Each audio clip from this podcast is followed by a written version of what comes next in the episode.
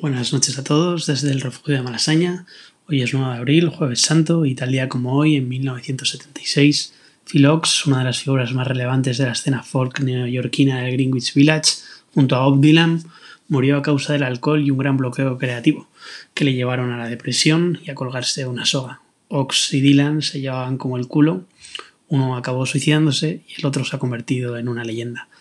Uno es un total desconocido y el otro tiene una fama mundial de cojones.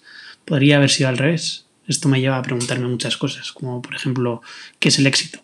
Algunos dirán que el éxito es tener dinero, otros salud, otros amor, e incluso habrá millones que digan que es un conjunto de las tres. Sea lo que sea, levanto al cielo mi cerveza y brindo por aquellas personas obsesionadas con triunfar en la vida. Brinden conmigo, por favor. Vivimos en una época en la que el éxito se mide en el número de seguidores que tienes en Instagram. Cuantos más seguidores tienes en tus redes sociales, más importante vas a creerte cuando en realidad simplemente eres un pringado con wifi que se cree interesante. Me viene a la cabeza un titular de una entrevista que le hicieron a Leiva poco después de la separación de Pereza en la que decía eh, la popularidad es la calderilla del éxito. Yo creo que tiene toda la razón del mundo. Voy a repetirlo porque lo he pronunciado un poco bastante mal. La popularidad es la calderilla del éxito. Yo con el tiempo he descubierto que me gusta la cultura que está poco manoseada.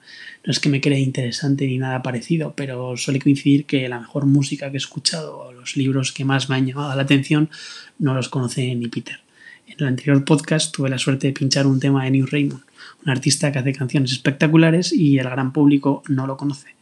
Esta vez tengo la suerte de traer unos temas hoy aquí de la Casa del Árbol, un proyecto liderado por Joshua Díaz junto a Dan Hammond y Edu Painter, que vale, seguramente ahora no sepáis de qué cojones os estoy hablando.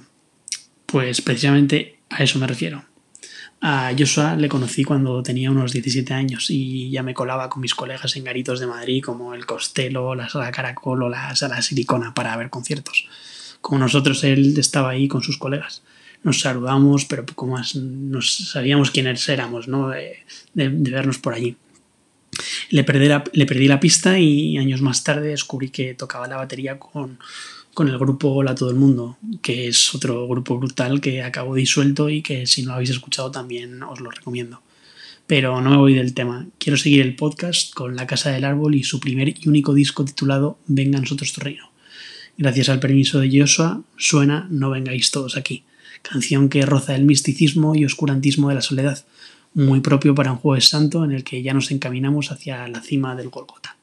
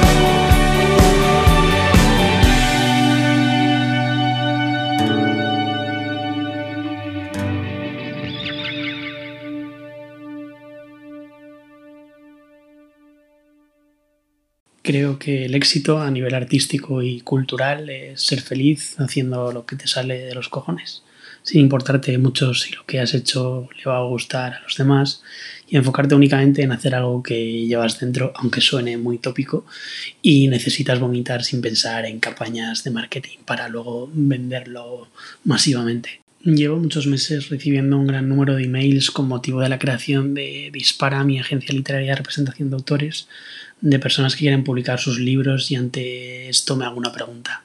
¿Por qué queremos publicar libros? Una pregunta en la que me incluyo. La verdad que no lo sé.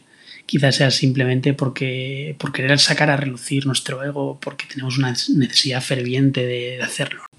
Sea por el motivo que sea, escribir en buena medida es sufrir y publicar un libro ya ni te cuento. O al menos esa es mi experiencia porque honestamente yo no lo he sabido disfrutar. Eh, yo no hice caso del consejo que le dio Rilke a aquel joven poeta, que decía, lee mucho, escribe mucho y publica poco, permanece alejado de los sabiendos y no temas nada. Yo publiqué mucho muy poco tiempo y estuve muy cerca de los sabiendos. Escribir es una profesión muy individualista en la que cada escritor y escritora va a lo suyo. La mayoría de personas que publican libros quieren que los lean muchas personas. La verdad es que yo siento mucha vergüenza ajena cuando escucho a autores decir que les da igual no vender libros y luego se pasan el día dando promoción de sus libros a través de las redes sociales. Resulta un poco cargante. Muchos me escribís preguntándome qué podéis hacer para publicar vuestro libro y la verdad es que no tengo la respuesta creo que antes has de preguntarte por qué quieres publicar algo que has escrito. ¿Quieres ser inmortal? ¿Quieres perdurar para siempre? ¿Quieres vivir de lo que escribes? ¿Quieres alimentar tu ego? ¿Qué es lo que quieres exactamente? No se fíen de ningún escritor. Se creen gente importante por escribir libros. No seas escritor. Sé una persona que escribe y no esperes nada a cambio. Eso me enseñaron hace unos años. ¿Y por qué estoy hablando de esto? Porque en realidad este es el origen del refugio de Malasaña. Os voy a ser sincero. Aquel viernes por la noche que me encerré en mi cama con un montón de libros para hacer el primer episodio bajo el título ¿Por qué escribimos? no fue una casualidad. O sí. El lunes de esa semana me rechazaron. Después de hacer una propuesta editorial me dijeron que no les interesaba y que no iban a publicar, así, sin anestesia. Y me pasé la semana titulando mis días como lunes de mierda, martes de mierda, miércoles de mierda, jueves de mierda y viernes de mierda. Quizá alguno se acuerde de aquello. El viernes no quise salir de casa directamente y grabé aquel podcast.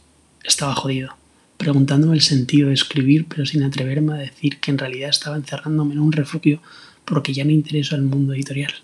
Así es el puto ego. Y ahora que lo he asumido, más o menos, pienso que escribir tiene más sentido que nunca, porque no tengo que demostrar nada, porque he logrado salir de ese círculo de sabiondos y aunque no vuelva a estar jamás en las estanterías de una librería, creo que este era mi destino, llegar aquí y decir adiós, morir en el sentido literario para resucitar al tercer día y vivir para siempre en cuarentena con la persona a la que quiero.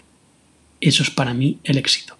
Gracias por haber escuchado El Refugio de Malasaña y hoy vuelvo a despedirme de todos vosotros con música. Se llama 20 y La Casa del Árbol cuando la compuso no sabía que sería perfecta para escucharla en medio de una pandemia mundial.